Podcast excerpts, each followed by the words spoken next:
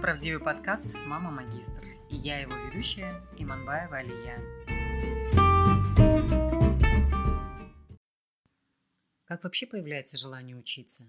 В моем случае это было так, что я была просто недовольна, как складывается опыт. Мне казалось, я чего-то не умею, не добираю, что наверняка в профессии сейчас творятся какие-то бурные изменения, которых я не вижу, не улавливаю. И от того, что вот эти вот мысли тебя гложат, общее недовольство собой растет, и вот оно проявляется в настроении пониженном, в мышечных зажимах, и растет это желание проапгрейдиться, которое еще как-то вот не трансформировалось в четкую цель. Что, дескать, да, я знаю, что мне надо, и я буду это делать. Нет, этого нет. Потом просто по счастливой случайности, или это закономерная вещь, когда ты чем-то недоволен, просто встречаешь нужных людей или попадаешь в ситуации, которые тебя толкают а, к тому, чтобы получить э, новое образование, проапгрейдиться. И вот так, и вот так все складывается нужным образом. Вот вы мне писали о страхах, которые мешают сделать шаг. У меня они тоже были. Я тоже думала, боже, смогу ли я, справлюсь ли я. Обычно сидишь и не знаешь, за что хвататься. Это напоминает путника, который находится посреди пустыни, озирается и не знает, за что взяться. Работает это так. Начинаешь просто собирать информацию, где-то что-то прочитал, услышал, встретился, поговорил. И информация вот как бусинки на ниточку нанизываются одна за одной. И в конечном итоге получается прекрасное ожерелье, которое остается только перевести в таблицу, в алгоритмы и четко по шагам начать действовать. Страхи перед поступлением – это одна вещь. А есть еще один момент, ну, о котором, в принципе, вообще говорится в обществе, но я его проговорю дополнительно. Многие думают, что вернувшись и получив такое замечательное образование, получат мощный прорыв в карьере, что они придут и перевернут все в компании, которую устроились. А по факту, в реальности ты часто получаешь ложкой по лбу, потому что твои нововведения особо никому и не нужны. И я помню, как в групповом чате ребята писали обескураженно, мол, подскажите, у кого-нибудь что-то изменилось в карьере после учебы? У меня вот нет. И ему также отвечают, и у меня нет, и у меня нет. Но мне кажется, вот они упустили очень важный момент, что кроме бустинга в карьере ты получаешь неоценимо больше. Я объясню. Это и опыт обучения за рубежом, он сильно отличается от нашего. И от опыт проживания за границей, и то, как устроены процессы в учебе, в банковской системе, в здравоохранении, в проведении досуга, о том, как устроен транспорт, ты поработал в групповых проектах со студентами из других стран, посмотрел, как они подходят к учебе, перенял кое-что. А часто бывают еще внеучебные проекты, когда реальный бизнес приходит со своими проблемами, и вы в маленьких группах решаете эти проблемы, даете им какое-то видение, как, как жить дальше. И это, по-моему, ну, просто неоценимый take-away от этой учебы. И этот момент забывать не стоит, конечно. А, и плюс к этому лично я получила такой плюс, что я не стала бояться, перестала бояться новых челленджей, новых вызовов. И я понимаю, что я с этим справлюсь. Главное сесть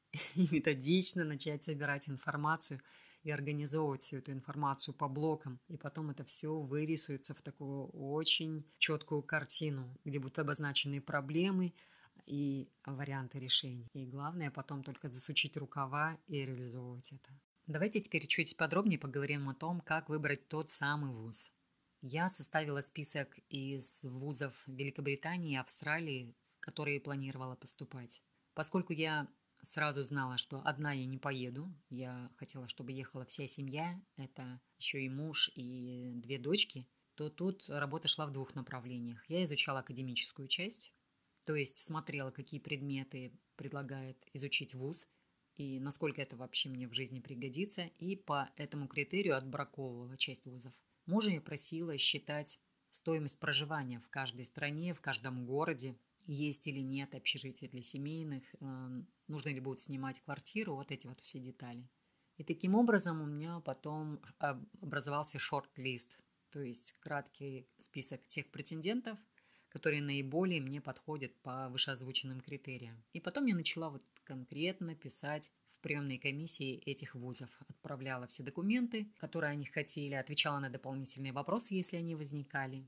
Торопила их, поскольку у меня был буквально один месяц на получение, после которого на получение их предложения, потому что через месяц там а, конкурс Болшак при, прекращал уже принимать документы на этот поток поступающих. Поэтому время было... Ну, я была в цейтноте. Было очень-очень нервно, конечно же, но молодцы были э, работники приемных комиссий каждого вуза. Вернее, это тоже был критерий. Если они там очень сильно растягивали и не учитывали мои ситуации, то я их безжалостно э, просто вычеркивала. Тот вуз, который я в конце концов и поехала учиться, кстати, был самым вменяемым, самым адекватным. И они для меня были той самой планкой, по которой я мерила других.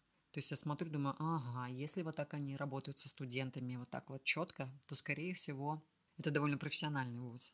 Так оно потом и оказалось. А если не обращают внимания на мои чаяния, чаяния, не отвечают четко на вопросы, ну, тогда, знаете, те, кто рекрутит студентов, если они так себя ведут, то можно делать примерно выводы о ВУЗе. И таким образом я распрощалась там с большим количеством вузов. И в конечном итоге был краткий список вузов, с которыми я уже стала работать более плотно. Отдельного разговора заслуживает поступление в Сиднейский университет. Это университет Австралии. Там было несколько потоков. Им недостаточно было только документов, рекомендательных писем, мотивационного письма. Они пристали только а, условное приглашение на учебу и назначили день телефонного интервью. И в назначенный день мне позвонила декан факультета маркетинга, и мы с ней беседовали на а, тему моих, моей мотивации для дальнейшей учебы, о моем практическом опыте. Она задала несколько вопросов по маркетингу, и мы распрощались. Потом я стала ждать, чем же этот разговор в конечном итоге закончился. А закончился он тем, что мне прислали безусловное приглашение. И я сразу попросила декана порекомендовать мне ее студентку, желательно лучшую или студента, которые вот закончили накануне учебу, а чтобы задать ей уже другие вопросы касательно проживания, самой отношения к учебе уже изнутри, со стороны студента. И она мне дала такую девушку. Эта девушка была выходец из России, и она была самой лучшей студенткой за историю преподавательскую этой женщины. Тоже было очень полезно с нею поговорить. Многие вещи утряслись в голове.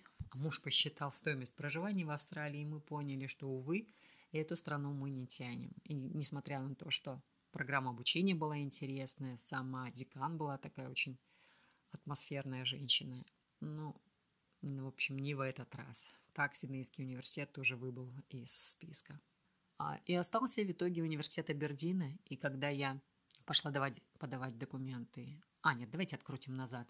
Здесь я тоже обращалась э, к руководителю бизнес-скул о том, чтобы мне порекомендовали студентов, с которыми можно было переговорить о деталях учебного процесса. Так мне дали двух студентов, а, студента-москвича и студентку из Шотландии. А, они тоже мне дали очень много информации, и как жить, какие снимать квартиры, какие районы лучше, на что обращать внимание. Девушка из Шотландии конкретно закончила тот факультет, на который я поступала, на программу управления маркетингом. Я люблю говорить маркетингом на самом деле уместны оба варианта, и маркетинг, и маркетинг. Так что пусть вам, пожалуйста, ухо это не режет. Я уже говорила о том, что стоимость, оценкой стоимости жизни занимался мой муж. И сегодня я у него спрошу напрямую, как он это все делал, как оценивал. Женя, поделись, пожалуйста. Всем привет. По выбору подходящего города и страны ситуация была такая. Выбирали между Австралией и Великобританией, потому что знали об этих странах от знакомых и близких людей. Из Австралии выбирали именно Сидней, по Великобритании выбирали из тех вузов, которые прислали безусловное приглашение. Через некоторое время Австралия отпала, потому что там обучение для детей в школах э, было платным, а в Великобритании бесплатным. Поэтому уже выбор сузился до самой Великобритании. В приоритете был именно Абердин, потому что когда анализировали мы цену курса и его содерж... содержание курса, то абердинская учебная программа была наилучшей. И по цене тоже там был самый э, недорогой курс. Но надо было понять, насколько там стоимость жизни дорогая.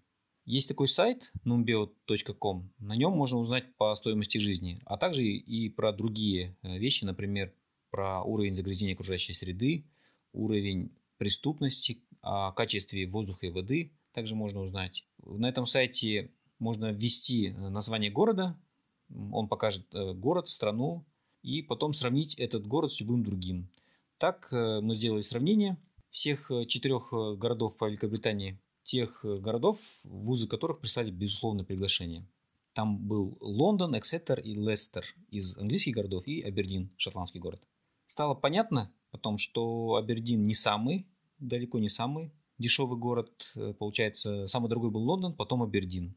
Но кроме того, что сколько там стоят продукты питания, транспортные услуги и коммунальные услуги, э, также мы учитывали информацию о том, какая там ситуация с загрязнением окружающей среды, качеством воды воздуха и криминогенной ситуацией. По качеству воды и воздуха Бердин, конечно, был на первом месте. Потом мы также еще узнавали у знакомых и спрашивали, в частности, вот по качеству воды, насколько вода там э, реально хорошая, можно ли там пить из-под крана.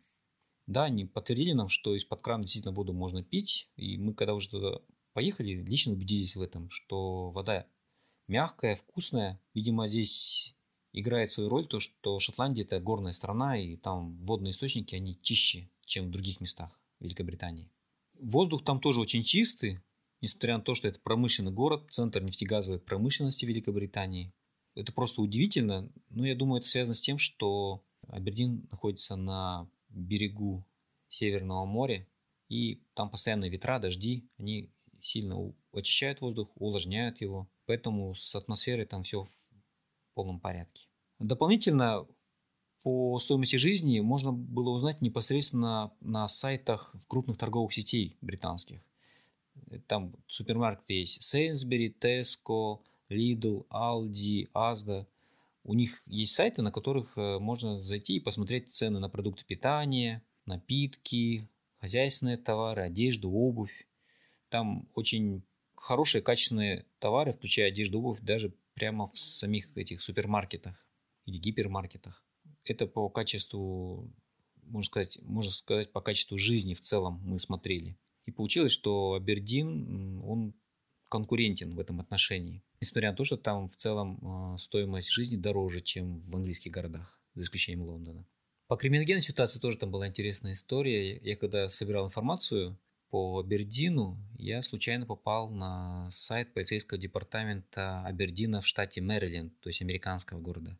И из объявлений э, о розыске преступников, из новостей на этом сайте я понял так, что там криминогенная ситуация просто аховая в этом американском Абердине. Особенно впечатлила фотография начальника этого полицейского департамента. Такой мощный мужчина, выглядел прям как герой голливудского боевика. Вот есть же мультик «Зверополис». Там был такой мощный буйвол, начальник их полицейского тоже департамента. У, у него, по-моему, его, по-моему, называли там «Быкан-капитан». Вот примерно так же выглядел этот начальник реального полицейского департамента американского Абердина. А когда мы приехали в Абердин, мы, в общем, там уже когда жили, ну, поняли, что, в принципе, в городе тихо, спокойно. Хотя местные говорили, что есть некие там какие-то там определенные районы, кварталы, где не стоит туда ходить, но мы жили, в общем-то, в, в тихом, спокойном районе и э, часто возвращались э, поздно домой, и, в общем, все было нормально. Таким образом, по в целом по оценке стоимости жизни мы оценивали не только непосредственно расходы наши, но и качество жизни, куда входила также и оценка окружающей среды, э, качество воды, воздуха, уровень преступности. И вот по этим показателям, с учетом того, что наилучшая учебная программа и самый дешевый учебный курс были в Абердине, мы выбрали все-таки Абердин. Спасибо, Женя, большое. Все эти упоминания, которые он сделал, в этом разговоре я включу в описание, так что почитайте его. Все ссылки будут указаны на супермаркеты и на сайт, который помогает в оценке стоимости жизни. Для нас это сработало. Смотрите, может быть, и вам поможет. В общем, остановила свой выбор на Абердинском университете. Этот университет находится в Шотландии. По-другому еще этот город Абердин называли нефтяной столицей Европы. Шотландия сама входит в состав Великобритании, Поэтому иногда я буду говорить британский университет, иногда шотландский университет. Не удивляйтесь, а здесь никакого конфликта нет. Ну, а определившись с выбором университета, я отправилась в Булашак с пакетом документов. И уже вот на последнем э, этапе перед сдачей университета э, документов говорю куратору, менеджеру, который принимает эти документы. Мол, у меня на самом деле несколько безусловных приглашений в Великобританию. Я думаю остановиться на Абердинском университете. Что вы о нем скажете?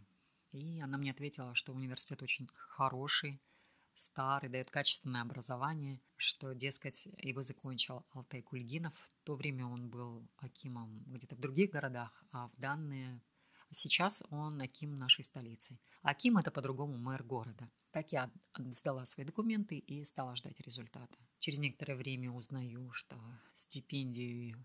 Ой, нет, не так же было. Потом начались эти все этапы конкурсов дальнейшие, сдача психологического теста, потом собеседование с комиссией, а потом мы ждали результатов.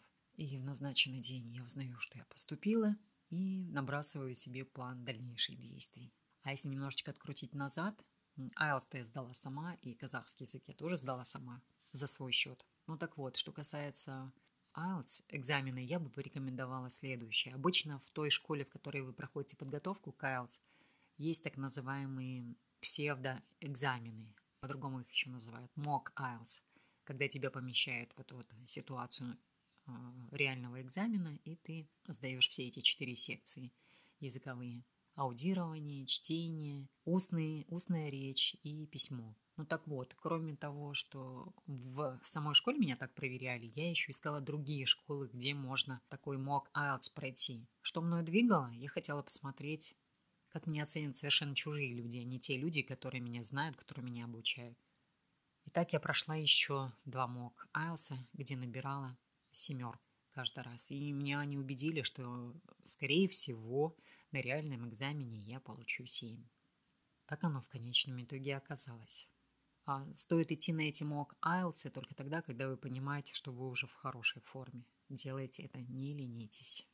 От студентов, которые уже обучались в Великобритании, я знала, что наибольшую проблему составляло академическое письмо. Но оно и понятно, потому что много приходится писать э, различных проектов, как личных, так и вносить свою толику, когда работаете над групповым проектом. Ну и, конечно, в самом конце вас ожидает вообще очень важная работа, это ваша диссертация. Поэтому академическое письмо – это навык, которым очень нужно владеть, владеть на достаточно хорошем уровне. И поэтому даже получив 7 за IELTS, я решила, что письмо надо будет поднимать мне, поскольку мне еще было время, почти год до старта учебы.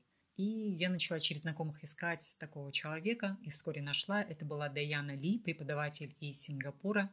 Я с ней встретилась, объяснила свою ситуацию, и мы с ней а, составили план, по которому начали заниматься. Мы встречались где-то раз в две недели, и она давала мне какой-то письменный проект, и я начинала его писать. Написав, отправляла ей по почте, она, проверив, а, присылала мне в электронном виде свои замечания, я их дорабатывала – если ее что-то не, не устраивало, она ссылала мне повторно эти замечания, я их устраняла, и таким образом мы с ней мы написали две большие письменные работы. Это, конечно, очень помогло мне. Она мне объяснила, что есть различные стили, у каждого университета свои, которые нужно выдерживать. Они касаются и форматирования, и многих других вещей. Поэтому потом начав писать эти проекты, уточняйте тоже у преподавателей, кто какие требования предъявляет. Бывает так, что есть общий общий такой план форматирования, которого университет придерживается. Бывают некоторые преподаватели, которые имеют какие-то свои индивидуальные требования к, письм... к оформлению письменной работы. Вот это нужно уточнять. И вот потом, приехав уже в Великобританию и изучив первый предмет, я села писать свою первую работу. Мне, конечно, очень помогло то, что я у Даяны занималась. Но это с одной стороны. А с другой стороны, я все равно как бы не уверена, потому что это моя первая работа. Я не знаю, насколько она будет хороша в глазах преподавателя. И потом я понимаю, что меня будут сравнивать с другими студентами, особенно теми студентами, у которых есть уже бэкграунд, то есть бакалавриат в Европе, которые ну, буквально на «ты» с этими всеми требованиями к оформлению письменных работ. Ну так вот, я написала эту работу и получила сразу пять. Поэтому мое решение э, дотягивать уровень своего письма и а, вклад – он был неоценим. И вклад Даяны Лид в, в этот успех тоже, конечно, очень большой. Поэтому, если у вас есть возможность поднимать уровень своего академического письма до отъезда на учебу, то я бы, конечно, рекомендовала это сделать. Лучше сделать, оно потом вам воздастся и сохранит и нервы, и не будете переживать, когда будете терять по глупости из-за незнания каких-то нюансов баллы за свои письменные работы.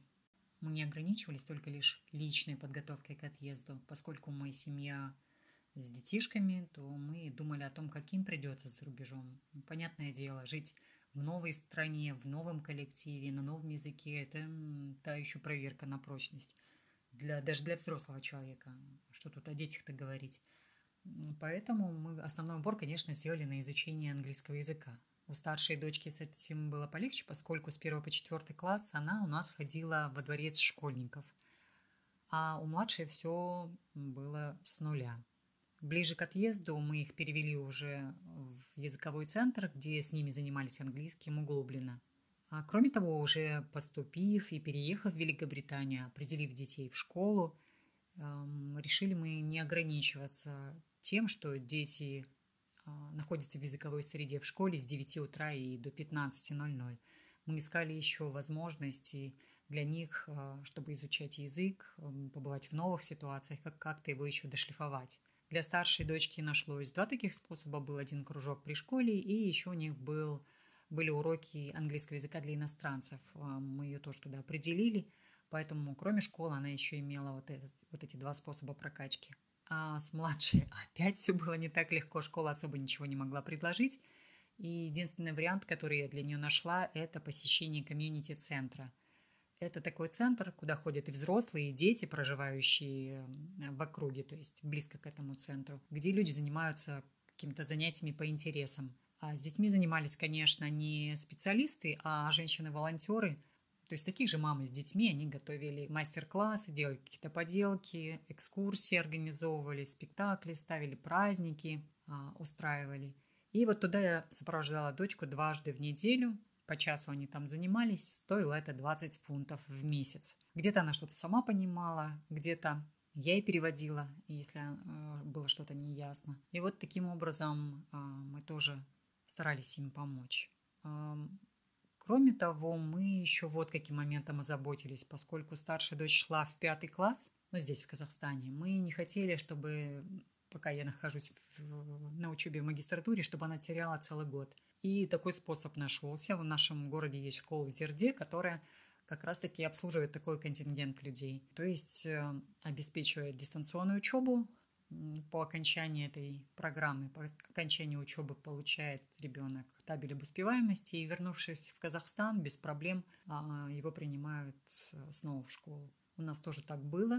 Мы, уехав, взяли еще у будущего классного руководителя все книги за пятый класс. И, находясь в Великобритании, моя дочь училась в английской школе и параллельно изучала программу пятого класса самостоятельно. А, муж ей, конечно, очень много помогал. Дочь писала контрольные работы, отправляла их Казахстан, в эту школу Зерди, получала от них какие-то отзывы, рекомендации. И вот таким вот образом плавненько она закончила год получила свой табель об успеваемости и вернулась снова в свою школу, в свой класс, к тем детям, с которыми она обучалась с 1 по 4 класс. Так я очень надеюсь, что э, мы тоже как-то снизили стрессовую нагрузку. На этом я прерву свою историю и продолжу в следующий раз. Прежде чем проститься, я хотела бы сказать спасибо всем, кто написал мне свои отзывы. Они были разными, от восторженных и до конструктивной критики. Спасибо большое и тем, и другим.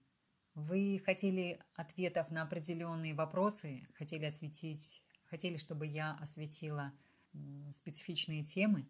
Я их включила в план своего повествования, и обязательно вы об этом услышите, следите за выпуском эпизодов. Я вас прошу подписываться на мой подкаст, добавлять его в избранное, ставить оценки, звездочки, писать отзывы. Делитесь, пожалуйста, с теми, кому этот подкаст может быть полезен. Что касается способов прослушивания этого подкаста, то их много. Это и Apple Podcasts, и Google, Google Podcasts, и Spotify, и многие другие. Полный перечень я также укажу в описании.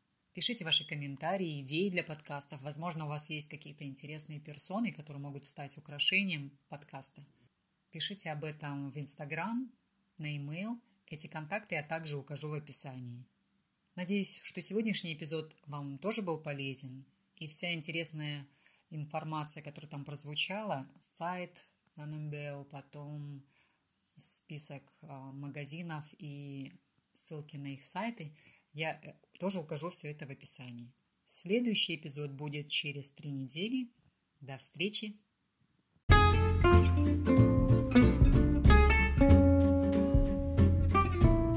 Это был правдивый подкаст «Мама Магистр». Спасибо, что слушали меня. Ждите следующие выпуски и пока-пока.